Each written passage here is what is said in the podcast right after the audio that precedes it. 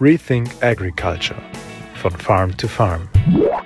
Der Podcast für deinen Boden. Der Stickstoff und die Zwischenfrucht. Ein Thema, das ganz eng miteinander verbunden ist, das unfassbar wichtig ist, denn am Ende ist der Nährstoff Stickstoff wahrscheinlich der wichtigste oder der am wichtigsten zu managende Nährstoff im Ackerbau. Aber der Stickstoff darf niemals alleine gesehen werden. Warum? Das zeige ich dir in diesem Video. Hallo und herzlich willkommen bei diesem Video von Farm to Farm. Mein Name ist Christoph Gutscher. Ich freue mich, dass du wieder dabei bist. Es tut mir leid, ich muss es wieder sagen, aber es ist notwendig, wenn dir unsere Videos gefallen, dann abonniere unseren Kanal auf YouTube oder folge uns in den sozialen Medien. Also Stickstoff und Zwischenfrucht. Ich habe in diesem Jahr am eigenen Betrieb leidlich erfahren müssen, wie wichtig äh, und zentral das Thema ist. Wir haben einen Versuch angelegt auf der Vorfrucht Weizen, einen Versuch, wo man einen Streifenversuch randomisiert, wunderbar alles äh, angelegt. Einmal eine Variante, eine artenreiche, diverse Zwischenfrucht und einmal eine einfache äh, Standardmischung dazu im Verhältnis. Die aussah da relativ früh, Ende Juli, aber trotz alledem hat sich, haben sich beide Bestände nicht in dem Maße entwickelt, wie ich das gewohnt war bei so einem frühen Aussaatzeitpunkt und wie ich es auch erwartet habe. Es war trotzdem so, dass die artenreichere Zwischenfrucht mehr Biomasse hatte als die einfache Zwischenfrucht, die aus drei Arten bestanden hat, nämlich Gelbsenf, Buchweizen, Kresse. Aber trotzdem war der Bestand optisch nicht schön. Ich war auf jeden Fall weit weg davon, zufrieden zu sein. Und ich habe bis vor kurzem, bis vor ein paar Wochen, nicht gewusst, was eigentlich der Grund war. Der Grund war, wir haben dann eben vor ein paar Wochen eine NMIN-Analyse, eine Analyse auf Stickstoff im Boden gemacht und das Ergebnis war, dass 0 Kilogramm mineralisierter Stickstoff im Boden verfügbar waren. Was bedeutet, es war schlicht der Pool an verfügbaren Stickstoff für die Pflanzen ausgeschöpft ist. War kein Stickstoff zur Verfügung und entsprechend langsam und verzögert und, und, und schlicht nicht schön war, das Wachstum und der Bestand, das zu beobachten. Das habe ich leidlich sozusagen miterleben müssen. Was war der Grund dafür? Das, der Weizenertrag war für den Schlag, für unsere Verhältnisse relativ hoch. Wir hatten ein Rohprotein von etwas unter 13% Protein. Das war eigentlich relativ niedrig. Üblicherweise bei uns in der Region versuchen wir immer 14 bis 15% Protein zu bekommen. Und es war bei unserem Betrieb auf diesem Schlag, aber auch in der gesamten Region extrem hoher Strohanteil und das Stroh ist Marker geblieben. Das heißt, wir hatten einen relativ geringen Stickstoffpool, der übrig geblieben ist, ein Über, Überhang, Stickstoffüberhang nach dem Weizen da. Das zeigt sich schon alleine dadurch, dass, da, dass das Weizenprotein trotz einer dritten Stickstoffdüngung relativ niedrig war. Das heißt, es war schon mal für den Weizen relativ Stickstoff zur Verfügung. Und dann waren noch extrem hohe Strommengen am Acker, die geblieben sind. Und das ist ja keine Weisheit, die Verrottung von Stroh bindet Stickstoff. Und das war am Ende offensichtlich der Grund, warum kein mineralisierter Stickstoff vorhanden war und die Zwischenfruchtvarianten beide sich unbefriedigend entwickelt haben. Was hätte man anders machen können? Man hätte eine Bodenbearbeitung durchführen können und später anbauen. Äh, mit der Bodenbearbeitung würde man natürlich hier die Mineralisierung anregen. Durch das Durchmischen würde der Abbau beschleunigt werden, die Konzentration niedriger werden. Und die Bestände, das sieht man auch, die äh, daneben in dem Schlag die klassische Bodenbearbeitung im Grupperstrich gemacht haben, haben sich optisch und auch sicherlich auf anhand der Biomasse, der oberirdischen Biomasse besser entwickelt. Ich wollte aber keine Bodenbearbeitung machen, sondern ich wollte, wie gewohnt, unmittelbar nach der Aussaat aussehen. Das Ganze ist schon mit einer Bodenbearbeitung, wir haben das mit so einer Horsch Pronto gemacht und mit einem Vorwerkzeug.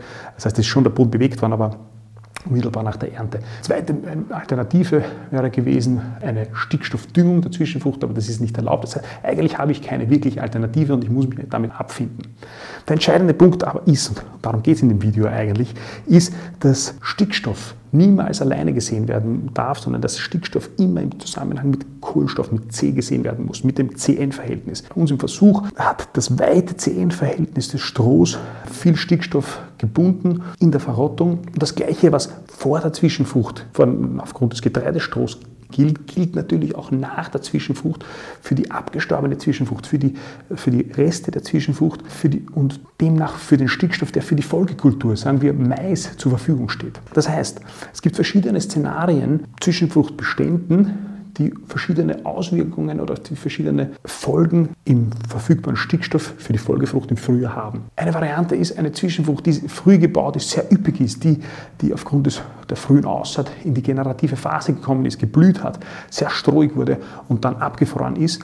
Das deutet darauf hin, dass es ein weites Zehenverhältnis ist, ähnlich wie, wie es eben beim Getreidestroh ist. Und das bedeutet, dass in so einem Fall zwar viel Stickstoff oberirdisch von der Biomasse gebunden worden ist, dass aber dieser im Frühjahr, insbesondere wenn man dann direkt hineinsät, Stickstoff bindet, weil die Verrottung aufgrund des hohen Sehenverhältnisses Stickstoff bindet. Man spricht da auch immer wieder von dieser Stickstoffsperre, von der N-Sperre, gerade bei Direktsaat eben, dass nach einer Zwischenfrucht mit einem weiten CN-Verhältnis der Stickstoff erst später in der Vegetationsperiode zur Verfügung steht und der Mais am Anfang unter weniger Stickstoff leidet. Das heißt, man könnte ja sagen, zweite, zweite Szenario, man baut eine Zwischenfrucht ausschließlich aus Leguminosen, sprich zum Beispiel ausschließlich aus Klee, weil die natürlich Leguminosen ein enges Zehenverhältnis haben, immer ein enges Zehenverhältnis haben, oberirdisch, unterirdisch auch, aber vor allem oberirdisch von 15 zu 10 oder so und alles, was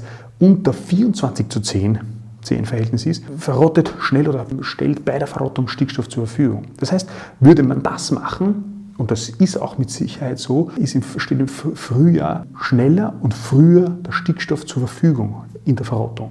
Das Problem dabei ist aber, dass schon während der Vegetationszeit der Zwischenfrucht im Herbst und im Winter aufgrund dessen, dass, diese, dass dieses Material, dieses Pflanzenmaterial ein enges Zehenverhältnis hat und wenn es abgestorben ist oder abgefroren ist, schnell anfangen zu verrotten und schon da Stickstoffverluste passieren. Das heißt, dass es zu einer Verlagerung kommt, zu einer Stickstoffauswaschung kommt. Es gibt einen Versuch aus Deutschland aus 2019, bei dem die eine reine Klee-Zwischenfrucht um fast 25 Kilogramm mehr Stickstoff ausgewaschen, verlagert hatte als eine diverse Zwischenfrucht aus verschiedenen ähm, Pflanzenarten. Das heißt, das ist der Grund, warum man Mischungen macht, mit ein Grund. Man muss ja das, also die Zwischenfrucht, die, Zwischen, die Zusammenstellung der Zwischenfrucht ist ja immer äh, eine, eine betriebsspezifische Frage und auch eine rechtliche Frage, wie viele Leguminosen darf ich einsetzen, kommt Wirtschaftsdünger hin, etc.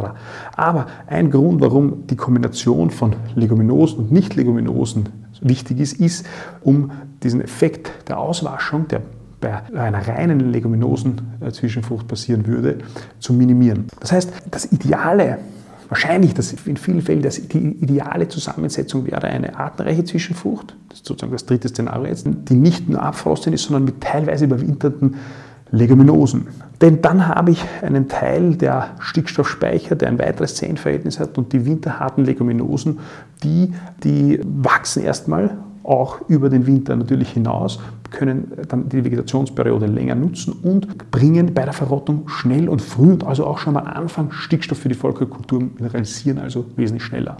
Das vierte Szenario, das wäre eine vollkommen überwinternde Zwischenfrucht. Nehmen wir an Grünschnittrocken und da ist wiederum so, dass gerade wenn es nicht Leguminosen ist, eben wenn es zum Beispiel ein Grünschnittrocken ist, das Risiko besonders hoch, dass der, der Grünschnittrocken aber auch äh, eine, kann genauso passieren bei einer Winterrübse, dass der dann im Frühjahr ins Schossen kommt, genauso wie das Getreide ins Schossen kommt, dass das CN-Verhältnis noch weiter wird. Beim Grünschnittrocken geht es dann schon Richtung von 50 zu 1 und dann unfassbar viel Stickstoff bei der Verrottung nach der Aussaat oder zur Aussaat oder vor der Aussaat des, der Folgekultur gebunden wird und, und noch weniger Stickstoff für, sagen wir eben, Mais zur Verfügung steht. Und das deckt sich auch mit einem Versuch einer groß angelegten Studie in den USA USA 2016 und die war auch zweijährig, und zwar in Pennsylvania. Und wenn man, wenn man sich Landwirtschaft in den USA anschaut, dann denkt man ja immer in den Regionen, wo das passiert, Ostküste, aber auch im Kornbelt, dass das ja ungefähr so ähnlich ist wie bei uns. Die bauen ja auch Mais an und die bauen auch Weizen an, da in Pennsylvania. Aber man muss immer bedenken, das stimmt eigentlich so nicht, denn wir in Österreich oder in Deutschland liegen wesentlich nördlicher als etwa in Pennsylvania. Dieser Versuchsstandort Rock Springs, der liegt auf Höhe Madrid-Rom. Die haben zwar einen Niederschlag, einen Jahresniederschlag dort von 975 mm im Jahr, aber die sind wesentlich südlicher und das bedeutet das. Das bedeutet, dass die über das gesamte Jahr gesehen wesentlich mehr Sonnenenergie zur Verfügung haben. Und am Ende geht es ja nur in der Pflanzenproduktion darum, wie viel Sonnenlicht steht zur Verfügung, um Photosynthese zu betreiben zu können und damit um Kohlenstoff, Biomasse, Ertrag bilden zu können. Und aufgrund dessen, dass die südlicher sind, haben die über das gesamte Jahr wesentlich mehr Sonnenenergie als wir nördlich auf der Halbkugel in Österreich oder noch äh, weniger an der norddeutschen Grenze an der Ostsee. Wir haben zwar, weil wir nördlicher liegen, im Sommer mehr Sonnenenergie, aber, aber dafür äh, im Herbst und im Winter aufgrund der flachen, unter anderem aufgrund der flachen Einstrahlung des, des Sonnenlichts, steht uns dann weniger Sonnenenergie zur Verfügung und damit äh, ist das Potenzial an Pflanzproduktion geringer. Das betrifft auch unter anderem Zwischenfrüchte.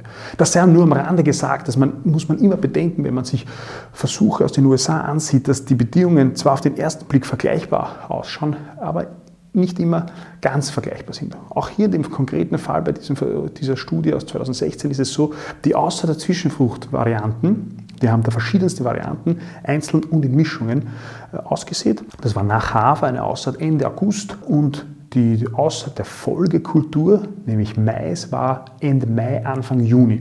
Die Zwischenfrüchte wurden dann eben unmittelbar vor der Aussaat abgetötet mit Glyphosat, mechanisch äh, auch noch umgebrochen und dann kam es zur Maisaussaat. Da hat man sich viele Parameter in dieser Studie angesehen.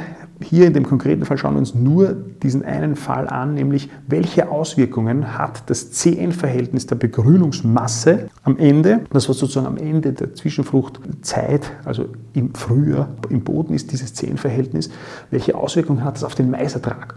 Und in dieser Untersuchung haben sie sich den Maisertrag angesehen, aber ohne einer Stickstoffdüngung. Das heißt tatsächlich nur Maisaussaat, Herbizid und den Ertrag gemessen. Und das Ergebnis, was sich zeigt, ist, und das ist schon ein bisschen erwartbar, ist, dass in allen Varianten, in denen das CN-Verhältnis weit war, oder je weiter das CN-Verhältnis war, desto geringer war der Maisertrag. Das CN-Verhältnis wurde immer dann weiter, wenn der Grünschnittrocken dominant war oder auch in der Einzelvariante Grünschnittrocken, in den Mischungen, in denen der Grünschnittrocken dominant war. Das ist auch ganz logisch. Die haben da in diesen Zwischenfruchtvarianten Trockenmassen von 5000 bis 7000 Kilogramm pro Hektar auch, auch, nicht, auch nachvollziehbar, nachdem die den Mais ja erst für unsere Verhältnisse Anfang Juni, Ende Mai relativ spät bauen. Und und wenn diese, diese Zwischenfrucht, dieser Grünschnittrocken so lange steht, das hat er natürlich ein weites Zehenverhältnis von 40, 50 zu 1 und entsprechend viel Stickstoff bindet er in der Verrottung. Er hat zwar natürlich alle anderen Funktionen erfüllt, das wurde auch in der Studie hier nachgewiesen, nämlich weniger Stickstoffauswaschung, äh, Unkrautunterdrückung, das hat, all diese, diese Funktionen haben diese Zwischenfruchtvarianten erfüllt, aber sie haben aufgrund des weiten Zehenverhältnisses sehr, sehr viel Stickstoff am Anfang der Vegetationsperiode gebunden, der dann den Mais nicht zur Verfügung stand und deswegen der Maisertrag geringer war. Wohlgemerkt, der Mais wurde nicht gedüngt. Das heißt, der Stickstoff ist nicht verloren gegangen, aber er kam erst später wieder in den Kreislauf zurück. Das Entscheidende ist also für uns in der Praxis, dass wenn wir, wenn wir organische Masse, Organik, Zwischenfrüchte, das betrifft eigentlich auch Wirtschaftsdünger und Stickstoff betrachten, dass man immer das CN-Verhältnis im Kopf hat und dass man versucht, das klug zu steuern und bestmöglich zu managen, sprich in Varianten, in denen das Zellenverhältnis weit ist, und das Problem dieser Stickstoffsperre für den Mais am Anfang da sein kann, versuchen, dass man das mit Stickstoffdüngung löst, was natürlich insbesondere bei Direktsaat schwierig ist. Und genau deshalb macht ja gerade in Direktsaat dieses System, Kultansystem Sinn, wo, wo der Stickstoff in flüssiger Form injiziert wird in den Boden, das heißt direkt dorthin kommt in die ersten 15 cm, dort wo die Pflanzenwurzeln wachsen und nicht oberflächlich angestreut werden. Das heißt, man muss versuchen, dieses, diese möglichen Probleme, die durch diese verschiedenen Zehenverhältnisse entstehen, mit klugem Stickstoffmanagement zu lösen. Das Konklusion aus dem Ganzen ist, das Thema ist unheimlich komplex und das heißt, die Frage zu beantworten, wie viel Stickstoff bringt wann die Zwischenfrucht, geht eigentlich nicht, weil ein und dieselbe Zwischenfruchtmischung kann je nach Saatzeitpunkt, je nach Vegetation, je nach Umbruch, je nach Management, je nach Saat, Aussaat der Folgekultur und so weiter so unterschiedlich reagieren in der Umsetzung und in der Mineralisierung und damit in der Stickstoffnachlieferung, dass eine pauschale Aussage unheimlich schwierig ist und dass ich glaube, dass man ein Gefühl entwickeln muss, ich natürlich auch, aber jeder, der sich mit Zwischenfrucht, Zwischenfrucht, Zwischenfrüchten beschäftigt und Zwischenfrüchte als wesentliches Element äh, in der Fruchtfolge integrieren. Und das, die, die, die vielen Vorteile, die uns zur Verfügung stehen, die sind ja unbestritten. Es gilt nur richtig, damit zu arbeiten. Das heißt, man muss ein Gefühl dafür entwickeln und dann, das geht nur über die Zeit, weil das Messen der zehn Verhältnisse in der Praxis nicht so einfach möglich ist, ähm, und dann entsprechend das Ganze zu managen. Also ich hoffe, du hast aus diesem Video was mitnehmen können. Ich hoffe, ich habe die Welt nicht komplizierter gemacht, als sie ist für dich. Und ich hoffe, wir sehen uns beim nächsten Mal. Bis bald. Rethink Agriculture von Farm to Farm. Der Podcast für deinen Boden.